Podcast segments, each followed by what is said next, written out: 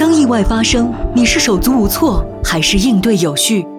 津津乐道播客网络与美国心脏协会携手展开一万个放心急救培训课程，目标是在一年内让一万名听友掌握正规的急救技能，当意外来临，不再手足无措。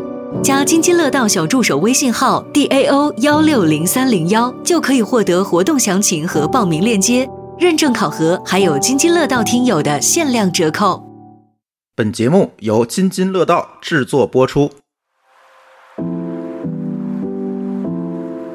大家好，我是 Summer，欢迎收听新一期的《与他有关》。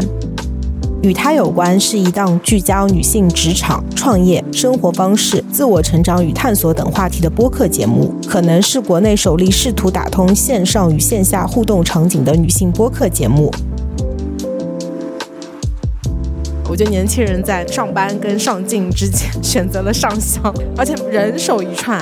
这个世界所谓的科学也只是人给它创造出来的东西，但人的认知是有限的。就科学的尽头是玄学，玄学是一门学问。敬畏敬畏玄学，了解玄学这么多年啊，我发现一个最重要的一件事情，就是真的是叫做心态决定一切。玄学只是工具，它一定不是你判断事情的唯一方法。你可以窥探一下你的。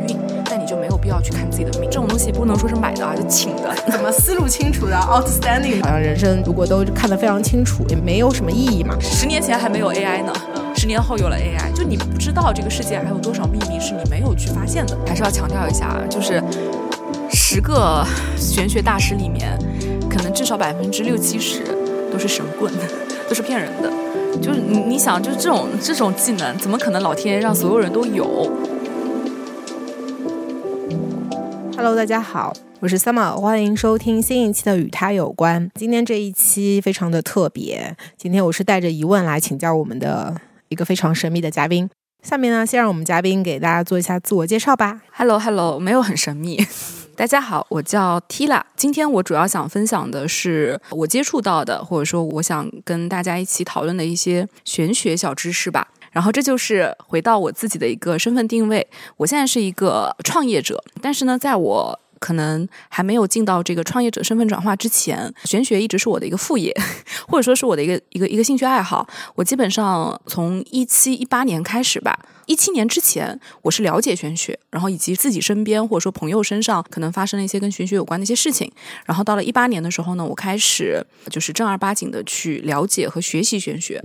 然后到一九年的时候，我开始应用玄学，再到自己身边的朋友身上，以及现在在创业的时候呢，可能不能说我现在创的业跟玄学有关系吧，但是确实也是就是这个神秘的一门学科推动着我一步一步走到今天啊。然后。大概就是这样。天娜，你知道我今天为什么来找你吗？因为我不是也在创业嘛。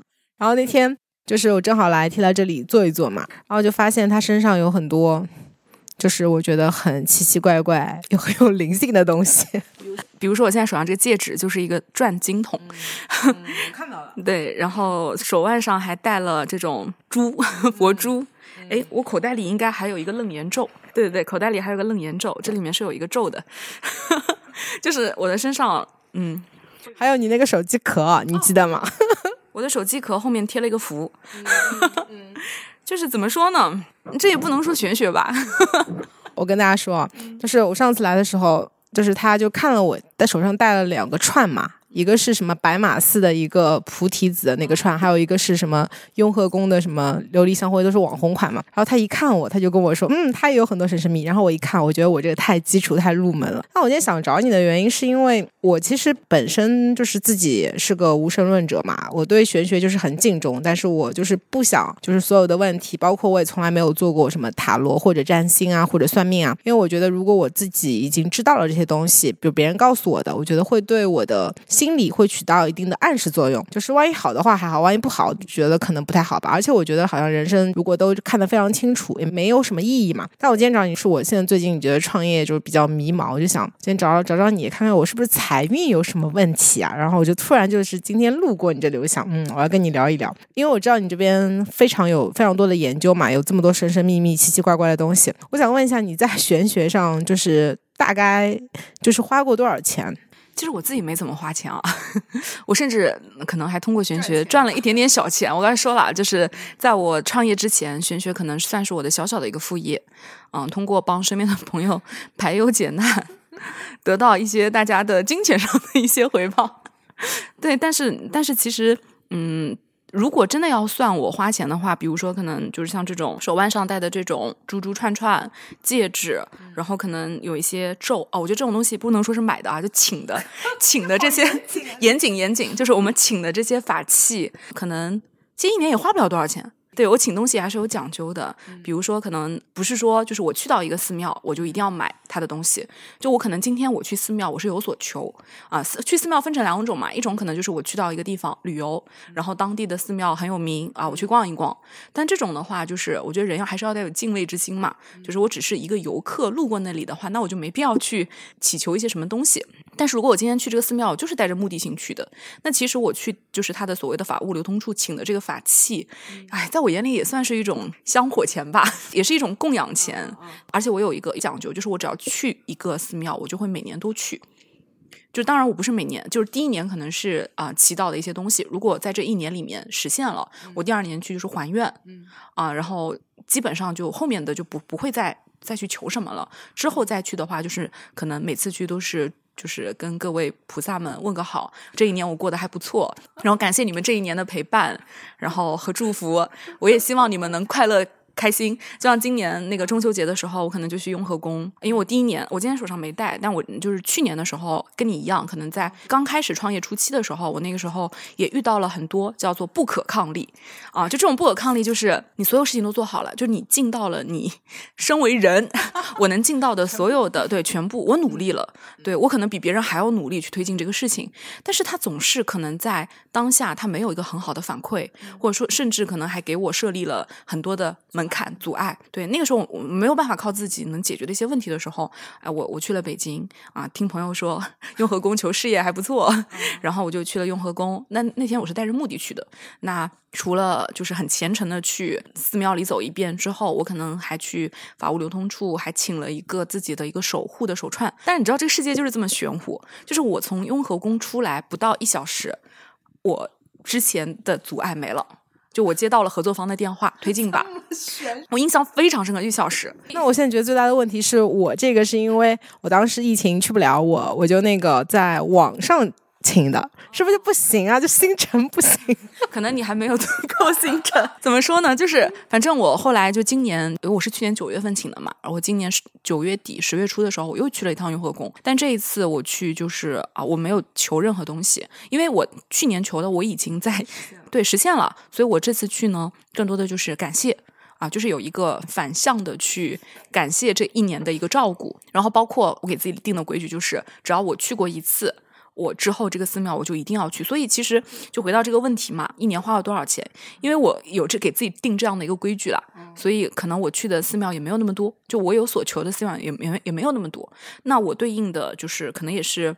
就是有所求的时候，我才会请法器。那法器也是 划下来，可能一个寺庙的一个手串也就像琉璃香会也就三百多嘛。嗯，对，所以其实还好。但是呢，很多人觉得啊，相信玄学是不是要经常去算命什么的？这点我倒是就是可以跟大家就是分享一下，就是我很少去算命。我觉得玄学也分很多个类型嘛。然后算命我很少去算。其实就像你 summer 你刚刚说到的，就是你知道了结果又怎样？对 你好的结果跟坏的结果。好的结果可能会得意忘形，嗯，是坏的结果可能会让你一蹶不振，所以我觉得你知道还不如不知道。是，然后相比较去算那个命啊，可能我自己去研究的，就我所谓的副业，还只是只是我是通过塔罗的手段去啊，只是去排一个所谓的运，因为我给别人算塔罗的时候都会说嘛，运都是可以改的。啊，你可以窥探一下你的运，但你就没有必要去看自己的命。同意，同意啊！果然都是大厂出来比较理性，也没有花冤枉钱。哎，我就比较好奇一下，就是就是前面你说你过去还愿的时候，你这个嘛，我觉得你这是太菩萨如果有感的话，就是觉得这个人不按常理出牌。但是你去求的时候，你你要怎么求是会比较准一点？就是我上次我们讨论过这个问题嘛，我还问你，我说，哎，你是不是说身份证号码？你是不是给自己定位什么北纬多少南纬？大厂很严谨嘛，你这咋弄的呀？就科学的尽头是玄学。玄学是门学问，就是我们今天反正就不讲什么所谓的这个佛教起源之类的，我觉得太复杂了。就分享一个我请的这样的一个过程啊，比如说啊，大家要知道一些基础知识嘛。就你去寺庙的，你的穿着就是不能太不敬，因为寺庙其实它就是佛教的学校。那我们去学校的时候，我们也有从小有戴红领巾、穿校服的发型，不能 不能披头散发。对我们学校都是有规矩的。其实寺庙寺嘛，就是你去的那个白马寺，就是第一个所谓的寺嘛，其实就是一个僧人用来学习的这样的一个学校，学习佛经的学校。那所以，我们作为一个去寺庙的这样的一个身份的人，我们只要走进去，我们也要遵守寺庙的衣着打扮的规矩。所以，第一步。是自己的穿着这一块要避免不要太过于暴露，然后啊不要穿拖鞋之类的。然后另外就是可能就是我我倒是不太讲究，就是之前网上可能有说什么啊什么左脚进还是右脚进的，我这个我倒是没有太在意啊。就是我觉得不要踩门槛就好了。然后重要的呢是你去求的这个过程，你需要因为每天去寺庙里那么多人对吧？佛祖怎么知道你是谁？对对对，怎么知道你是谁呢？嗯。你总归嘛，对吧？你的姓名，就是你就想象你去学校里面，你跟老师介绍你自己，你的姓名，对吧？那个家住在哪里，名字一样也多，那就要身份证号呀，身份证号精准定位啊，还有家住在哪里啊？我一般都是我叫什么，我的身份证号是多少，我家住在哪里，我今天来到这里是希望怎么怎么怎么样，然后当然最重要的是最后一句，如果可以实现，我会怎么怎么样，就是。你，你就是你这么多人去，嗯，你要怎么？你就像怎么思路清楚的，outstanding 的，对，已经就像你做小宇宙、做播客一样嘛，做自媒体账号一样嘛，怎么让别人发现你跟别人不一样？你要找出自己的一些差异化定位，对，差异化定位。哦，所以这个差异化定位前面可能只是一个个性化的表达，你自己是谁，最后就在后面。哦，我记得就是我朋友跟我说，他之前去雍和宫求的时候，他就有说，如果我能实现的话，啊，比如说我一年不干什么，然后你是不是可以发动一下，就是头脑风暴？是不是我就不干什么，越跟别人不一样，越有可能实现？反正就是，我觉得这就是一些呃，就是在。求佛这一块儿啊，当然除了佛教之外，还有道教，就是这个也是一个知识点。就是大家去求佛的时候，都是双手合十嘛，合十这样的去求。我看到其实像很多的道教，比如说城隍庙里面，很多人也是这样的，那其实不对的啊。这个大家就大家去网上搜一 搜就知道了。就是双手合十，它是佛教的一个礼佛的这样的一个手势，但是在道教里面其实是完全是不一样的。是哎，我这里也没法示范，你看就是这样，可能转一下，然后有点。像是两个手弓着，啊，公职。哎呀，我不知道这个这怎么说，大家自行自行去搜索吧。完了完了，我就是当时我都是这是错误的一个，拜了很久。嗯，就是手势不能错，对吧？真是这非常重要。嗯，然后其他的话，我觉得倒还好，就是心诚则灵嘛，真的是要。沉浸在寺庙的这个环境里面，你都已经去求了，哎，除非说我我只是一个游客，不带有任何目的，我想了解一下这个寺庙的文化，那无所谓的。你没有带着就是你的欲望过来，但你既然带着一定的欲望，带着所求来的话，那就遵守寺庙的一个规矩，就恭恭敬敬的去祈祷这个事情能够实现。嗯，我觉得就好了。因为其实我本来去白马寺也是因为旅游路过嘛，但我跟你说，真的太神奇了，我一下去。就是看到里面超级超级多的年轻人，我本来以为大部分应该都是年纪比较大一点的这种阿姨妈妈可能会很信这个嘛。我跟你说，进去全部都是年轻人，而且那个法务流通处都挤都挤不进去。我觉得年轻人在上班跟上镜之间 选择了上香，而且人手一串，我就觉得啊，好有好有意思。哎，那我想问一下，就是你有没有就是说关于玄学，你觉得真的发生过的，在你身边，或者是你自己身上，或者是你身边的朋友？非常非常玄、非常非常准的故事，跟我们分享一下。哦，那太多了。就是为什么一个人能够把玄学作为自己的副业，一定是你是经历过，经历过之后，你想要去验证、求证，然后才会了解，才会学习，才会用它。对，所以我的成长的过程当中，其实伴随了很多很多所谓的玄学啊，就是。我自己没有看到过那些所谓的鬼神，但是呢，我倒是从小到大经历过一些。比如说，就是我有亲人去世，这是我人生当中第一次接触到所谓的玄学。就是我有亲人去世了，很亲很亲的亲人去世，然后全家人都很沉浸在那种很悲伤的这种情绪里面嘛。然后呢，呃，有一个远房亲戚跟我们讲，在那个远房亲戚他们家当地有一个可以什么跟去世的人对话的。所谓的灵婆，我记得那时候我很小吧，我那时候应该才十一岁，十一岁的样子。然后我爸妈跟我说，就是带我一起去嘛。但是呢，我们全家人都非常清楚的知道的是，就我们那次的去是慕名前去，就包括那个远房亲戚告诉我们有这个事情，到我们实际去中间可能也隔了小半年。就是他当时给了我们一个地址嘛，然后说你们如果哪天想去了，你们就去。然后可能中间隔了蛮长一段时间的，然后我们全家人就慕名前去，没有事先任何的。提前通知，没有告诉过他。对，没有告诉过，就是突然过去，而且那个地方距离我家还蛮远的，不是生活在附近的人。然后去了之后，然后只是报了一下我们家这个去世的亲人的姓名，他墓地所在的地方，死亡的时间，就报了这三个关键信息。然后我们就看到那个灵婆，她嘴里念念有词，然后突然的，这个灵婆她讲的那个语言啊，跟我们我们的当地的语言是不一样的，就包括前期可能。跟他初步接触的时候，他讲的都是他们当地方言。但是当我们报完就我们家人的这个情况之后，咕咕囔囔说这话的同时一哆嗦，嗯，他的张口口音就变成了我们那儿的方言。然后以及第一步是验证，验证在这个这个人是不是真的嘛？就他会上来之后，先把就是有所谓的附身之后嘛，先把在场的我们每一个啊我们的。亲朋呃，就是在场的亲朋好友都先指认一遍，啊，就是你是谁谁谁，你跟我是什么关系？你跟我是什么关系？我们去的人可能有六七个吧，六七个人，然后他能非常准确的说出，比如说啊，我是老二家的女儿，哦，啊，就是二孙女什么之类的，他能非非常精准的说出来。然后紧紧接着就是反向，就是我们要求证嘛，可能我我们会问一些。只有就我跟这个对逝者，我们两个人才知道事情。那我会问他，他知不知道？然后他会回答出来，由由此来验证他是不是真的。就这是我人生当中算是第一次接触玄学吧。但那个时候呢，可能我还因为年纪还小嘛，给到我的那个震撼是非常大的。就是这是我人生第一次，不仅仅是接触到玄学，而是颠覆了我的一些 就三观问题，就是所谓的。人去世之后，也许真的不是就彻底消失了，也许真的存在一个所谓的这种平行世界，或者说阴间，就我们 所谓的阴间，对，就是人去世之后，可能他还是留有一些东西，就是或者说他他他在转转世投胎之类的，就相信这个轮回嘛。投胎转世之前，他可能还是有一个过渡的地方，然后在他在这个地方的时候，就可能嗯，会有这个人世间会有那么一些人。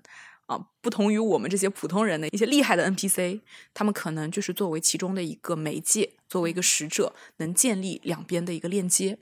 这是我人生当中第一次就是接触到，然后震撼到了，然后以及那一次还影响到了我们家有一个另外一个亲戚，他是一个真的就是无神论者，就是他当时一起去呢，他是为了去打假，他说不可能啊，因为他是非常，他不仅是无神论者，他还是一个科学家，所以他非常的坚定的认为。这个事情不可能存在，但他去完之后，他回来，因为他也问了一些只有他和这个逝者才会知道的事情。从那个房间里出来之后，他也 震撼震撼了。对，就真的就是没有办法解释这个东西。然后我记得小时候，先是这件事情吧，算是在我心里扎了一个根。但这个根呢，我觉得它没有对我生活造成任何不好的影响，它反而让我对生命有了更多的敬畏之心，对自己的行为有了更多的一个约束。就是至少我我总觉得啊，可能我的身边我去世的亲人他一直都在看着我啊，所以我很多事情我不能做的太自我、太太随心，然后以及就是可能更会去正视这个生命的一个意义啊。我觉得就反正这次的这个玄学吧，就第一次这个玄学体验，就对我的人格吧、三观的建立，虽然说有一些震撼，但是呢，整体来说反而让我更 愿意去。向上的生活，就积极的去生活，然后紧接着呢，可能后来就是到了，哎呀，这个是我妈告诉我的，就是我考大学就读书嘛，读书那个时候，我其实我自己都不知道，就是我高考完之后，突然有一天我妈跟我说说，哦，就录取通知书下来了，下来之后，我妈说，走，我们去一个地方买点水果，买点什么，就是买点，反正就买点什么贡品之类的，什么糕点之类的。我说干嘛？她说带你去还愿。然后他才告诉我说，原来在我高考前，他去有去找一个，就是也是当时那个亲戚，就带我们去那个亲戚那个，就是他推荐的嗯，反正也是一个什么什么地方吧。嗯，然后呢，说当时他就找这个人问了一下，因为我妈很担心我高考考不上。因为那段时间我高三其实没有很努力，就人家可能是越到高三越紧张，我是反的。高一高二还蛮努力的，到了高三就有点放纵了。然后我妈就很担心，觉得我可能考不上了，可能要做一点其他准备了，是不是要复读了什么之类的。然后反正他就去问了所谓的师傅嘛，然后问了师傅之后，然后师傅说，嗯、没问题，说而且说我可能会考上我家以东的，因为我们家是在江苏嘛，江苏东边其实就是上海，上海嘛，对，就是上海。然后那个人就说他应该会靠海，然后因为哦对，靠靠东还有往上一点点还会是山东。然后反正就是说了几个，就说什么靠海东边，然后应该没什么问题的，就是反正当时有这么一说嘛。然后后来不是考上了，考上了上海这边的学校，然后录取通知书一下来，然后我妈说走走走去还愿，就是就 是好了，天呐，你你。对，人生第二次就是发生在所谓我身上的这个这个这个玄学，然后后来就是再到中间呢，我觉得就没有什么特别的代表性的嘛，嗯。然后可能更为最近吧，最近接触的比较多的是，哎，我的合伙人，他现在在忙，哎，我也很想让他一起来，就是我的合伙人，嗯他身上 总是会发生一些奇奇怪怪的事情，就是呃，比如说像去年年底，因为他很瘦，他一米七几的身高，一个小姑娘她，真的很瘦，她体重只有八十多斤，嗯很瘦很瘦。然后完了之后，呃，我记得去年去年我们在创业的初期，我们一直在做快闪嘛，然后我们快闪做活动可能都要做到很晚。然后去年年底那个时候是上海疫情解封之后的，就上海上海那个嗯，就那放开对那波放开之后的，就是很多人去世。嗯然后我这个合伙人他当时是住在那个上海的那个西宝新路、东宝新路那个交界口那边，那里是上海市中心最大的火葬场。那个时候我们我们每次就是晚上很晚，可能十二点多、凌晨一点才结束活动，然后他回家。那个时候不是就是。排队嘛，就是排队火嗯。葬场的，就是排的很长很长的队伍，会一直排到他他家小区门口。这么夸张，他不害怕吗？所以他每次晚上回家的时候，可能打车嘛，下了车之后就看到小区门口可能有很多人就穿着那种披麻戴孝的在那儿排队，然后完了之后，他就反正去年就是有经过，就是他每次回家晚上都说啊，又又又碰到了什么出兵的队伍，嗯然后紧接着就是去呃今年年初一月份，我们从活我们活动是去年的十二月二十二号开始做嘛，做到今年的一月十几号，我们活动一月十几号活动做完了，做完之后，我们所有人团队所有人就是一起去吃火吃火锅，然后火锅店里很热呀，热气腾腾的，嗯真的是热气腾腾。然后他自己穿着羽绒服，还裹着围巾。然后我们当时已经在火锅店里面已经做了蛮久了，但他全身是冰凉冰凉的，而且那段时间他平均每天只有三小时的时间是有精气神儿的，基本上三小时之后他就不行了，他就是一定要趴着，或者说什么就是就是整个人就是那种萎靡不振的，会头晕、肩膀疼什么之类的，全身发冷。然后活动结束之后，那天主要是那天在火锅店里真的有点被吓到了，那么热，我们所有人都觉得天呐，热到不行，一摸他的手冰凉冰凉的。后来我们觉得不对劲了，我说你这怎么办？而且他还去看了医生，医生就说少熬夜，多喝热水。其实废话，对嗯，就是没有什么解决方案，真的是没有什么解决方案。完了之后，医生看了也没用。后来就是那天晚上，我们看他这个情况这么严重，我们说你干脆找一个师傅看一看吧。就是这都能找师傅看一看。对啊，然后正好是因为我们有个朋友也是道教的嘛，他是专门做驱鬼的，他就拍了一张自己的照片，就素颜纯素颜照发给了这个这个朋友，这个道教朋友。然后道教朋友一看他的照片，说：“你身上有一个小姑娘跟着，好可怕！说这个小姑娘虽然可能她不会害你，无非就是因为你身体太弱了，然后也是不想，就是你可能因为这段时间整个环境很阴气很重嘛，她也不想走，然后就找了一个人的身体寄居在上面，就是就是待着就待着，然后它不会对他的身体造成很伤害性的影响，只是会让他感觉到疲惫，然后和冷，然后完了之后，这个朋友就让他呃按照给了一个所谓的配方，然后按照那个配方就是做了一些什么罐子啊，然后在家里的房间里面放了一些什么铜钱啊什么什么之类的，然后 放完之后他就好了，就是。这么神奇啊！对，放完之后，好了。嗯、当然中间也有个过程，比如说一个礼拜，啊，就慢。但是因为它这个，我刚刚也说嘛，我们十二月二十二号开始做活动，到一月十几号，其实也快一个月。它这一个月持续性的都是这种状态，然后是就是确实是在做了这个罐子罐子之后，它慢慢慢慢状态就开始逐渐，就你肉眼可见的，它的状态变好了。所以很神奇，就是所以我会觉得就是命运吧。虽然说很多人确实很多人他不信玄学，但我我我有时候经常会跟我朋友说的是，你不信是你还没有去接触它。嗯，在你没有接触或者说你没有去，嗯，就像我说那个能跟去世的人对话，你没有实际性的去体验这个事情的之前，我也是不信的。所以我我包括我那个我家那个就是科学家亲戚，他也是不信的。那都是体验完之后。才意识到，嗯，这个世界所谓的科学也只是人给他创造出来的东西，但人的认知是有限的。我们，对吧？十年前还没有 AI 呢，十年后有了 AI，就你不知道这个世界还有多少秘密是你没有去发现的。哦，尊尊敬他。我这个听了好好震撼啊！就是这些事情都是你自己亲身发生在你身上，是吗？所以就 可能经历过一些。就当然最震撼我的就是那个跟能跟去世的人对话这件事情。嗯，当然也有像是像我去雍和宫这么转一圈，一个小时之后，可能一个月都没有解决的问题，一个一个小时之后，当然它也也许也存在概率学啊，但就是这么巧，它发生了呀。嗯，至少是在我拜完之后它发生了的。那。就是还是想选择相信啊！我觉得这个跟失去的亲人对话，我觉得如果这真的是有的话，我觉得应该很多人有这个需求。因为我觉得我之前就是看那个迪士尼那个动画嘛，就是他不是说什么，如果你就是还认识的那个人，就是如果就是他也去世了，那你就会去世嘛。我当时看的就哭的跟鬼一样，然后今天就听了你讲这个，我觉得好震撼啊！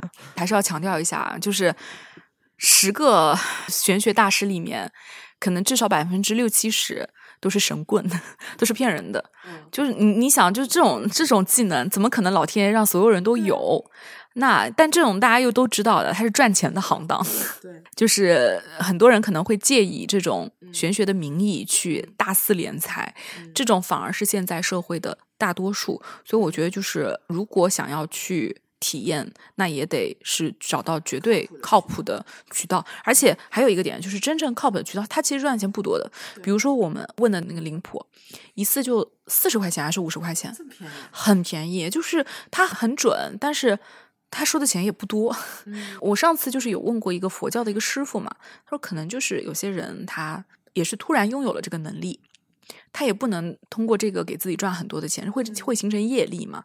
所以这只是他的一个使命，就是你你你可能像你活在这个世上嘛，有的人的使命你就是要不停的去做公益，有的人不停去助人，有的人不停的是利己，啊，就是每个人都有自己的一个课题和使命的。嗯，好呀，那我们说点就是实际点跟我们比较相关的吧，就说嗯，玄学这件事情啊，就是我本来是。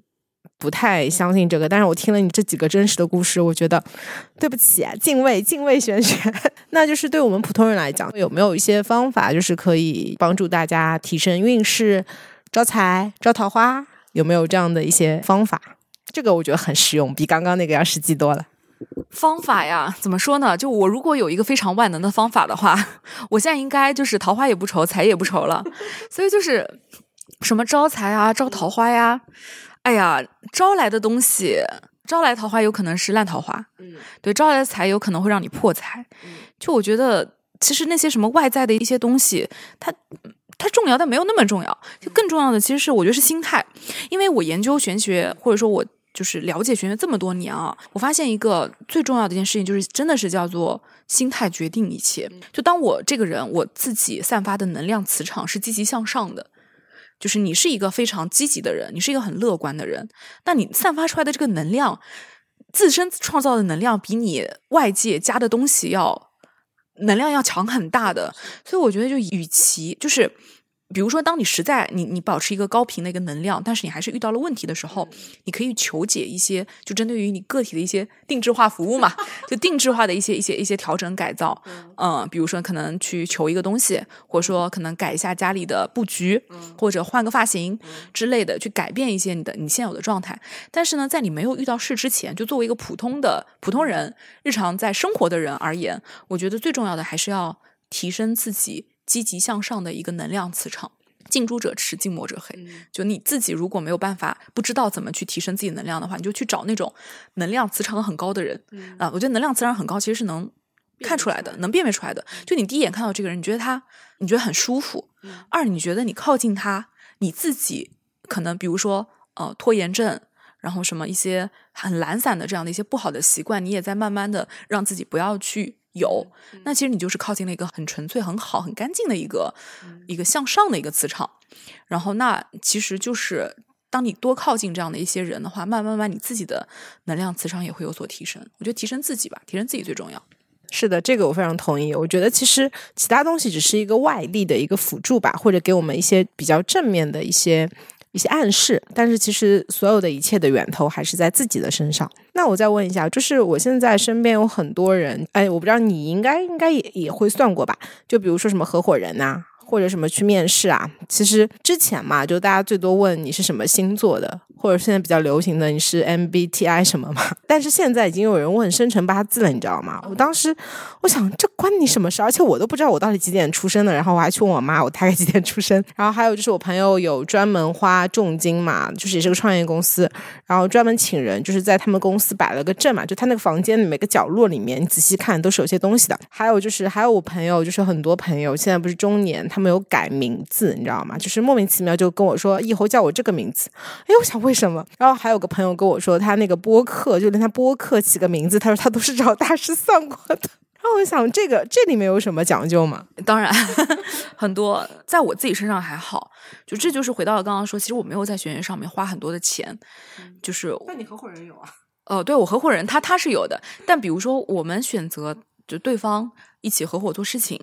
到可能我们去决定做什么事情，这些我们倒没有去算过，就一切我们都还是。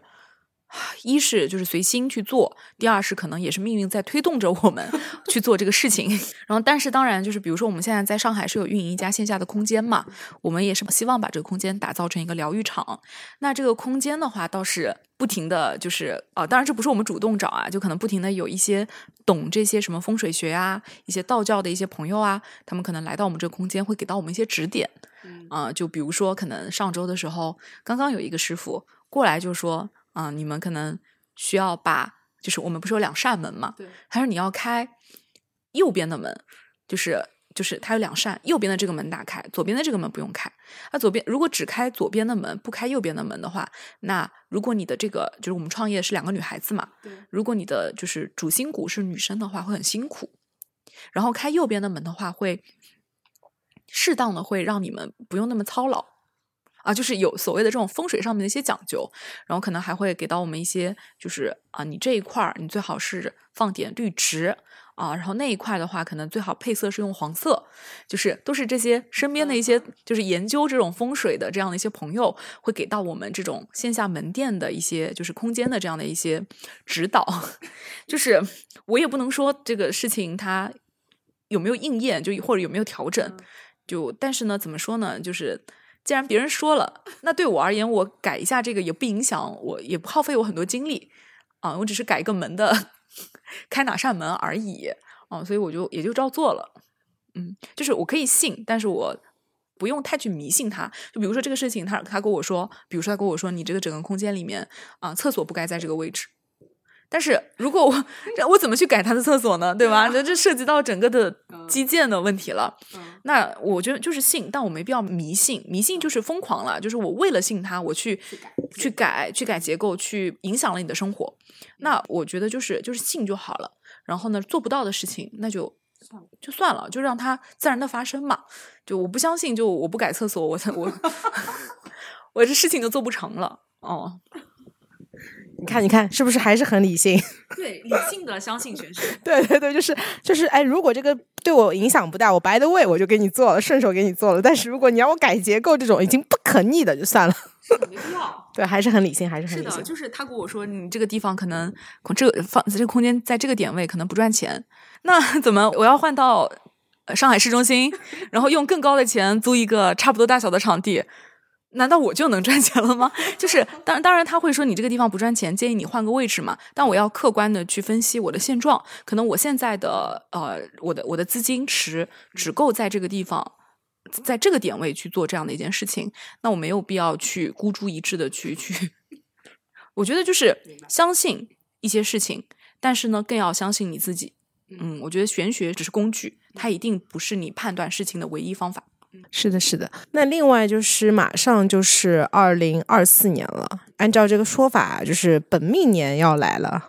然后就是本命年这件事情，我觉得你应该也会有很多研究吧，能跟大家分享一下，就是本命年就是能要干点什么，不要干点什么，有什么 tips 吗？这里分享一点我的脑残行为吧，就是这个这个也是就是啊，那不是那不是，就是这个事情很离谱，是我其实我你说我研究玄学，但我其实研究也不深了，就是我只是在研究塔罗，然后可能像一些道教的呀、佛教的这宗教的，可能我没有特别深的去很钻研在里面。我是去年的时候，哎，去年年底，呃，今年不是我的本命年了，但今年我是那个就是会跟嗯，今年属兔的是本命年嘛。我属鸡，属鸡跟属兔可能是什么冲太岁什么之类的。然后当时我听说有，就是啊，我明年可能要冲太岁了，然后可能嗯，就在兔年这一年可能会过得不太安稳。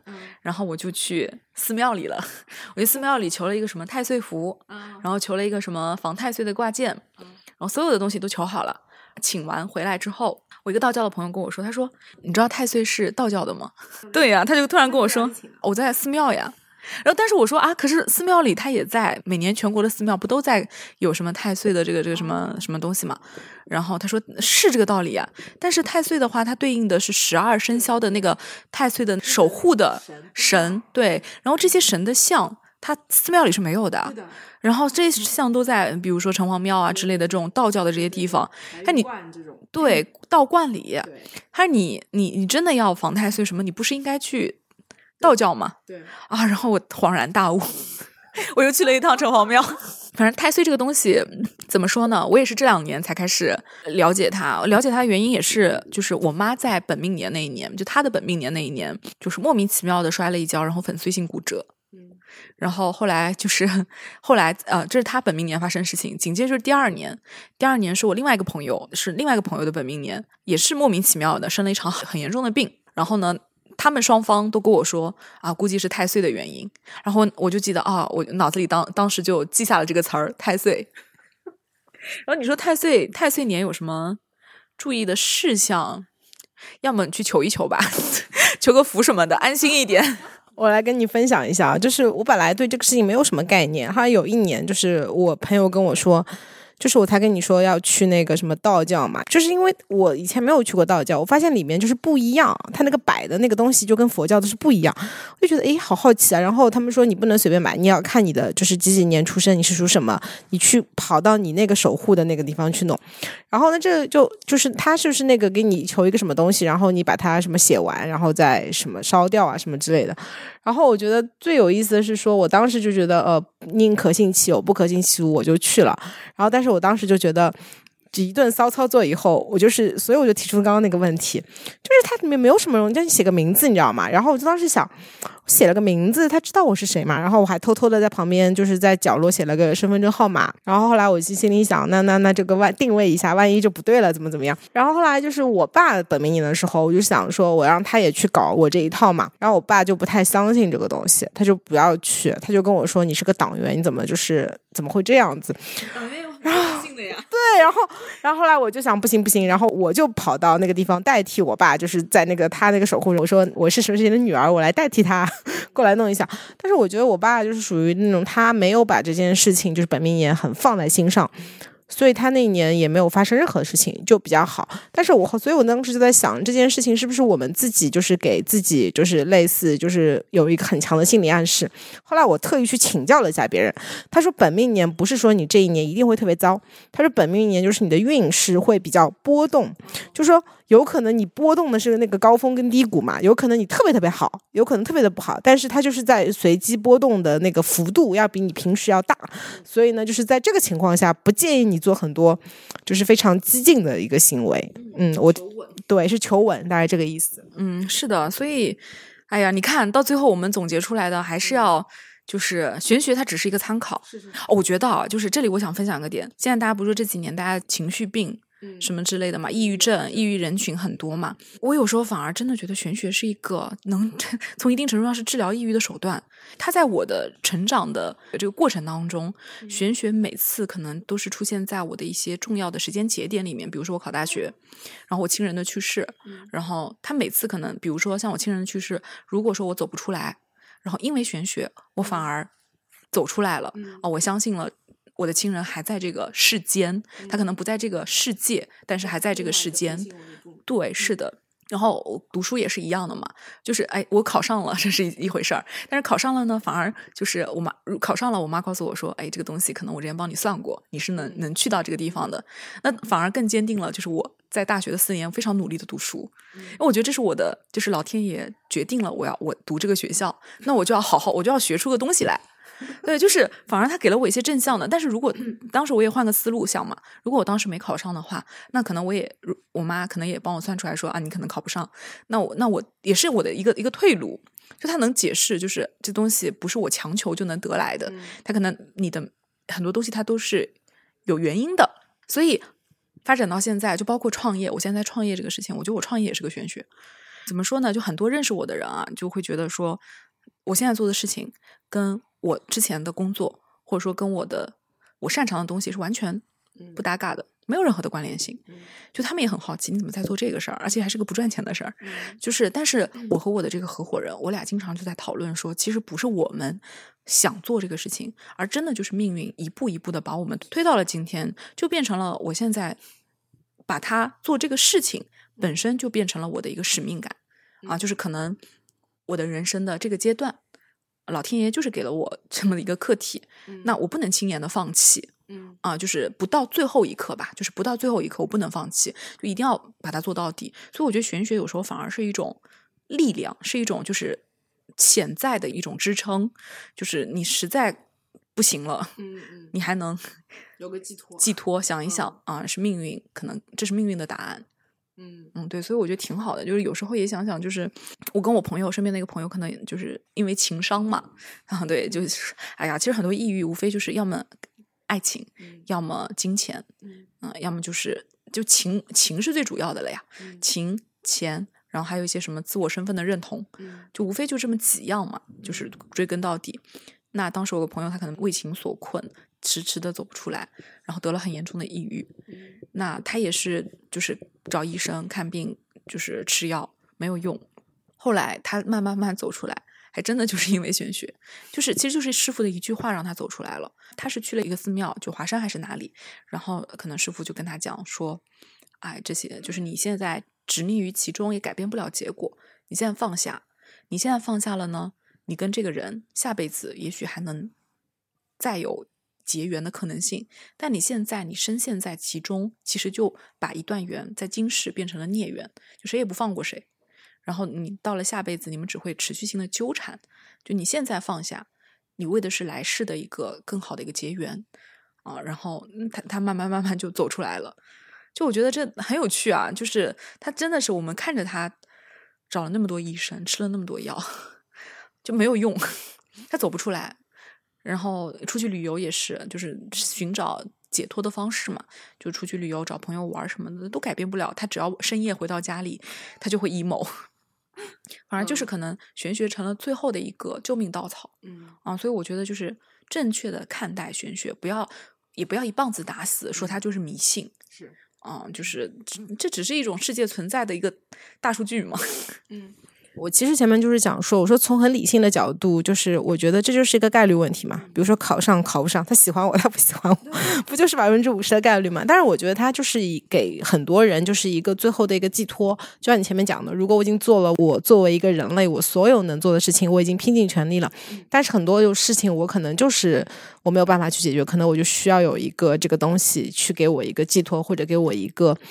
比较好的一个心理暗示，能够让我再往前一步。我觉得从这个意义上来说，我觉得还是件非常有意思的事情。这也是一个 有可能能让你更积极、更向上去提升自己的一个方式吧。就我们那句话嘛，叫算命，或者说你相信玄学，你只要听对自己好的就行了。如果别人说说的说你说不好，你不听不就行了吗？不用在意。就是听到不好的，你就觉得他是骗子，他乱说；听到好的，全部记下来。就是，哎呦，就是老娘命就是这么好。世界上还百分之六七十的，就是是一百个人里面六七十个都是骗子呢。如果他说的你不好，你就你就把它归到那个六七十里面。说说的好的，那都是二三十，非常好的一个心理暗示。好了，那然后就是我们来看一下吧，因为我刚刚又打量了你一番，就是你有非常多的这种玄学好物。那我觉得刚刚讲了嘛，就是我们今天这一期还是那种，我觉得我们觉得所有的问题的解决方式，或者遇到问题还是要从自己出发，然后去，如果真的有些问题，你可能要改变你的认知，从而改变你的行为。我觉得这个东西还是得从自己出发。但是呢，其实我们很多玄学好物，其实也是可以给自己带来很多积极的正能量和心理暗示嘛。我刚刚看了他，他身上有很多东西。我觉得你要不要跟大家介绍一下有什么玄学好物推荐？我们 by category 就是实用一点的，不要推那种非常奇怪的东西啊。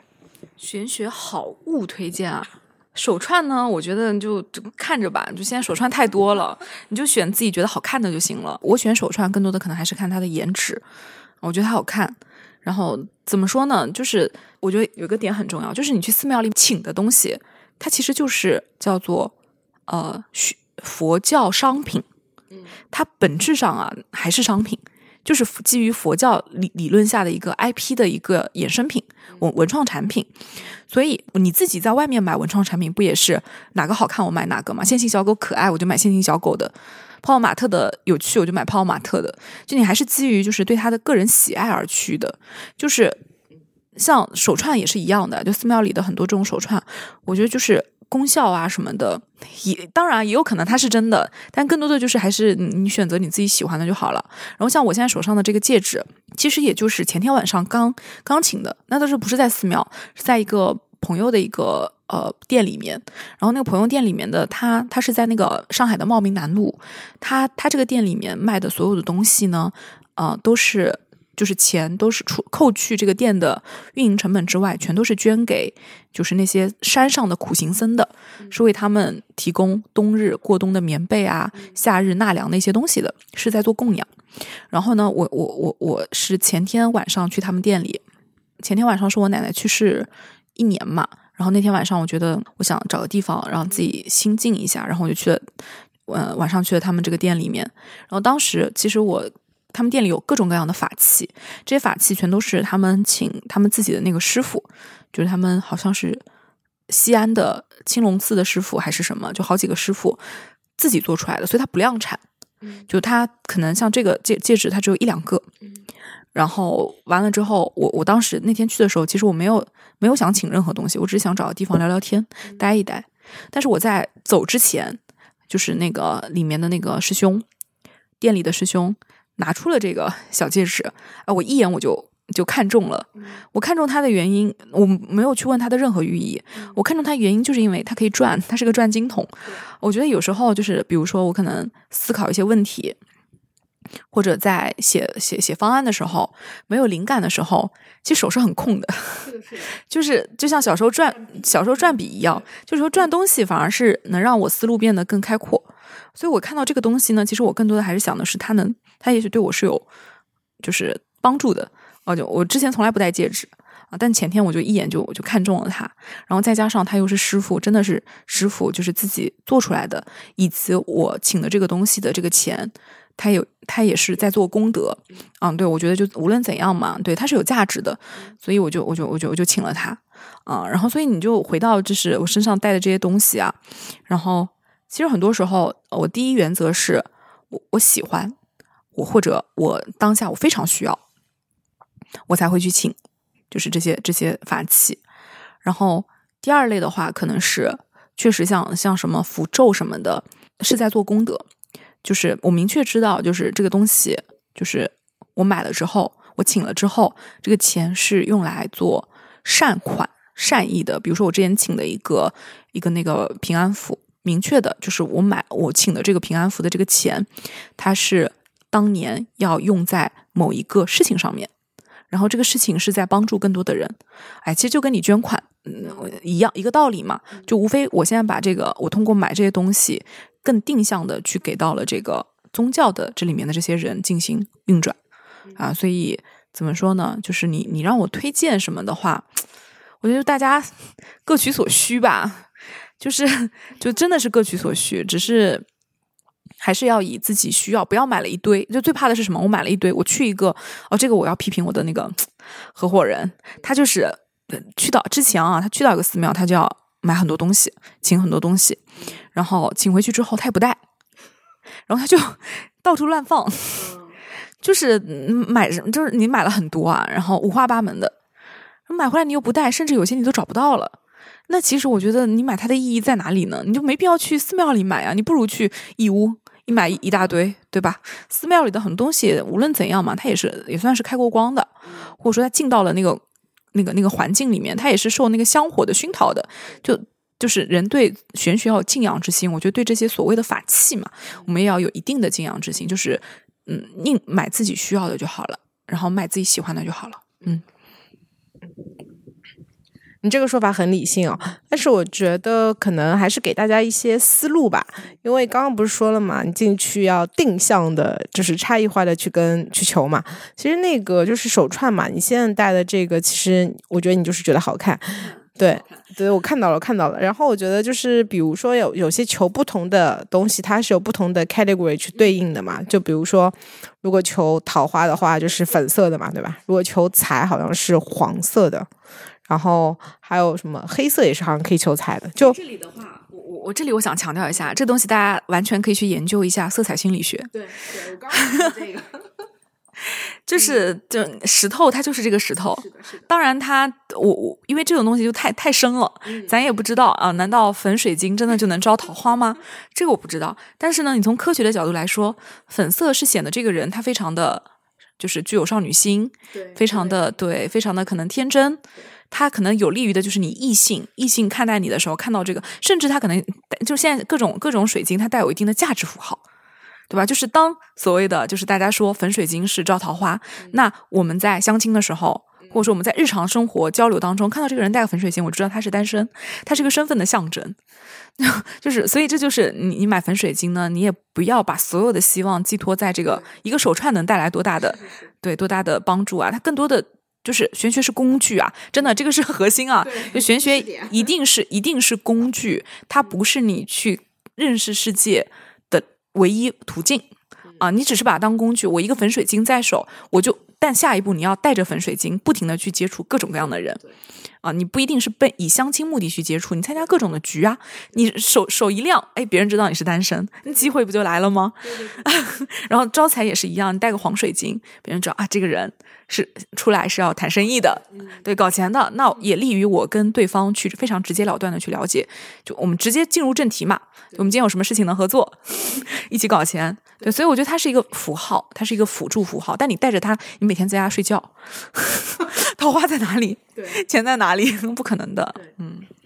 因为我觉得所有的事情不可能因为你带了一个所谓的手串，请了一个法器，它就会从天而降，还是要靠我们自己努力。我刚刚就想跟你说，我觉得这个事情很 tricky，你知道吗？我觉得这不就是那个积极色彩那个心理学的暗示嘛？因为你带着这个，你就会就是就是会感觉，就像就像我们说，你如果要干嘛，你不要穿很黑很灰，你穿红色、嗯黄色、橘色，其实都是暖色调的嘛，就会让人感觉你很明亮、很积极。其实就是这么一个道理。嗯，所以我觉得我刚刚非常同意听到讲的，就是千万不要就买了一个，然后就在家里睡觉，不会从天而降的。是的呀，而且就是还有就是呃法器嘛，就是玄学分为一个是法器，法器还还好是你可以自己选择的，你到底请不请，要不要，然后用不用，用在什么场合，就是这是就是这个东西，我觉得就是根据自己的需求来，然后你要用用好它，而不是只是买了请了就结束了。啊，一定要用它。然后这是法在法器这一块儿。第二个就是关于人，人的话，坦白说，真的就是我自己遇到的这种江湖骗子啊，都很多。而且我自己哦，这里之前也刚才也这么分享，就我不是给别人算塔罗嘛，我给别人算塔罗，我的准确率绝对达不到百分之百的。就有时候我一张口就知道我我肯定说的是错的。就因你这时候你状态不对，算你。有时候嘛，就是。有时候准确率也是挺高的，就这个准确率有时候都就是它都不能由我自己来控制，只是我可能张口发现我没有脑子里没有没有没有东西，就看那个牌我没有任何的想法，那我但我要硬要给对方一个答案，对，所以可能有就是比如说可能当天状态不好或者怎么样的时候，我没有办法把这个几张牌组合在一起自圆其说的时候，我就知道糟糕了，我今天说的肯定是不对的。但是呢，就是蛮有意思的是呢，就是这个市面上像我这么坦诚的很少，我自己也会去，就我我我在这个过程当中啊、我也会去不停的去找别人算嘛，就让别人来算我。一样的呀，就很多都是，就明显他就是出来，可能他只是掌握了一个皮毛。像我自己一八年学这个东西，我一九年我才敢给人试，就真实的用在人身上，而且我一开始不敢收钱的。我从身边的朋友一开始不收钱，后来说不收钱对你不好，对双方都不好，我就开始收五毛钱，就是五毛钱了两三年，就是一直在试，就你要积积累你的样本量啊。就理性嘛，玄学也要理性，也要，而且我我当时就是研究塔罗，也是带着一种我想要去看这个东西到底准确率有多高，也是带着科学的一些东西去研究它。然后完了之后，但是呢，研究到现在为止，就这么这么长时间了。然后我现在在我的这个创业当中，可能有时候也运用到这个塔罗的这个这个技能的时候，我明确我就非常真实的能感受到，这个东西啊，它就不不可能是百分之百，而且以及它一定是运用到心理学。比如说，举个例子，我之前给别人算，我三张牌哦，是这样的啊，三张牌它只能看出来一个大概的一个东西，但是人家付了你钱，你不可能只跟人家对吧？就是一张图告诉你这上面是什么东西，代表了关键词。塔罗里面真正教你的，就塔罗这个学科，他教你的可能就是一张照、一张图图画，它对应的关键词是什么？正着是什么意思？背着是什么意思？两张牌组合大概是什么意思？他教的只是一些这种你是就是硬记都能，就是硬背都能背出来的排列组合。排列组合的东西。但是呢，人家真的就我说，人家付你钱了，你不能只就我告诉你啊，有个有个小太阳，人家日子挺好的，对，有个权杖啊，有你这要要好好干活了，什么死神来了什么之类的，呃，高塔牌，你这生活要变得不好了，就肯定不能这样的。对大家寻求人的。玄学的帮助，其实有时候啊，我觉得分两类。第一类，他只是想要找一个人倾诉，就这个时候，你其实告诉他任何东西都还好，你不需要告诉他明确的结果，你只要去更多的去引导他，你啊、不需要把事情放在心里，你要去表达，你要去释放。就第一类嘛，他只是他只是通过玄学的手段找一个人去倾诉，或者说去表达。一些东西，人是需要表达的东西，不能一直事情话一直不能藏在心里的。他寻找心理心理老师，他可能会觉得事情变得严重了，所以还不如去找个塔罗师去倾诉。我觉得塔罗师塔罗师是一个很好的一个倾听者，做好倾听者的角色就好了。这是第一类，但更多的是第二类。第二类，他是在寻求你给他一个答案。这其实就是我们现在这个创业的一个主题嘛。我们希望能帮大家找到关于自己人生的答案。真的，很多人过来，他都是。问题背后，他是希望你给他答案的，但塔罗没有这么神奇的。对塔罗真的没有办法，很多塔罗是没有办法给你答案的。比如说，有人问我说：“我接下来是不是我事业会怎样？”就一个很笼统的问题，我接下来事业会怎样？我塔罗牌里面最多看到的可能是你接下来可能会潜在的一些问题。你就是你的这个运嘛，运不是起起伏伏吗？起能起到什么程度？跌能跌到什么程度？你要注意事项，可能周围有小人，可能接下来你有个项目，可能会花很多钱，这个花很多钱会给你这个事业带来一些不太好的影响，呃，会会导致你这个权利的丢失，只会给到你一个非常客观的基于几张牌的一个判断。但是呢，对对方接下来一定会问一句话：那我怎么解决？那我觉得这就是很有意思的一个悖论了。就是如果说你来找我算，我就能帮你解决的话，那我之前帮你算的这个东西算怎么回事呢？对吧？我就直接给你，就是我都不需要给你算了。对啊，就是我能帮你排这个几张牌，排出来你接下来会遇到的问题，就说明你已经相信了这个命运是既定的。嗯，对吧？这个命运是既定的情况下，你还需要我给你一个解决方案？那我是上帝吗？对吧？我能把你的命运全部改掉？不可能的。所以很多时候，一些塔罗师给的所谓的建议啊，就是都是心理学。你去求问心理咨询师，他给你的一些解决方案，就是塔罗师给到你的一些解决方案。所以，真正厉害的塔罗师，我不是觉得他玄学有研究的多厉害，而是心理学研究的真的是很透彻。他能够给到。就是半个心理咨询师这样的一个身份的人啊，玄学就是还是回到我们今天的主旨，玄学真的只是工具，玄学是运用在很多生活场合、工作场合、咨询场合的一个工具，甚至在像我这样的塔罗师副业在职者，对我也是很花大量的时间，我不是在研研究塔罗了，就我一开始是在研究塔罗，到后面我其实更多的时间我是在研究心理学。啊，就是怎么去通过心理学去让向我提问的人变得更好，心里更舒服啊。我觉得这个就是告诉所有的听友们，就是你们，嗯。就是就是你们去问一些塔罗师，那塔罗师会言之凿凿的告诉你，哎呀，我一定能帮你解决问题的。你先问他，你有心理咨询师的证吗？哎，你这样说，我今天意外收获，我有国家心理咨询师证嘞，那我就无敌了，是吗？你无敌了，哎，可是其实心理咨询师他不能给到那个，就是如果你正规学这个东西，他是说你不能给来访者直接给到一个建议，其实不能直接给，其实都不叫。都都对我说的这个建议啊，都不是所谓的就是那种什么啊，你你什么怎么做对，不需要那些东西，就是一些一些所就是告诉他你，因为玄学给的是一个可能发生的情况，心理学是分析你为什么会有这样的一个情况，研究就是研究你这个个个体，然后只要你告诉这个人你的真实的潜在的原因可能是这个，那最后给到的所有的建议啊，全都是专注自身，专注。自身的成长，然后放下，然后这里看，你看佛佛学，佛学又能够进入进来，嗯，就是它是，所以它是一个综合学科，就它是一个引人去向善、积极生活的一个综合类型的学科。但我觉得，我之前就是跟很多朋友聊天嘛，我很还是很认可一句话，我觉得在这个年代啊，所谓的末法时代嘛，就是在这这种年代里面，有信仰有时候可能比无信仰的人要。就是我觉得更安全。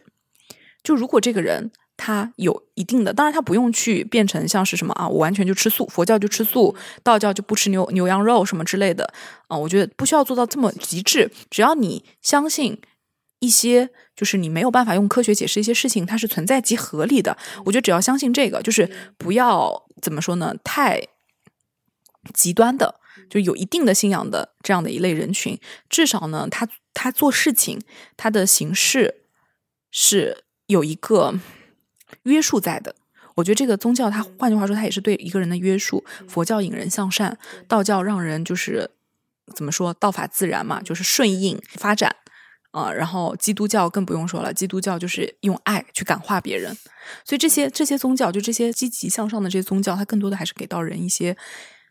积极生活，向上生活的这样的一个约束，我觉得就是如果说啊，我的合作方他可能带有一定的宗教信仰，就是在我跟他完全不认识的情况下，我可能自然而然的我就建立了一定的一个一个一个心理的这样的一个暗示，我觉得这也是心理暗示法。比如说我跟那个佛教的朋友在聊合作的时候，我觉得他不会骗我。就是什么佛教不倒妄语嘛？那你是不是第一次看到我？就是手上有那个手串的时候，你是不是一下子觉得啊？对对对，我看你手上有手串，你这个人，这个人可以聊，可以聊一聊。至少你看，你还是相信他的手串就是一个工具，社社交货币一个标签嘛。好的，好的，今天非常感谢提到我们这一期玄学，就是跟我觉得市面上所有的都不一样，就是超级理性、超级客观，再三跟你强调，玄学只是个工具。嗯，是不要太迷信。我觉得所有的一个问题的一个解决都是在自己身上，好吧？所以那个也祝各位听友啊，在马上要到来的二零二四年，大家龙年是龙年吧？对，龙年行大运，对吧？发财，然后就是脱单，然后事事顺心，万事圆满，好吧？一起努力。好的，好的，这一期非常感谢 T 啦，那这一期到就到这里，拜拜，拜拜。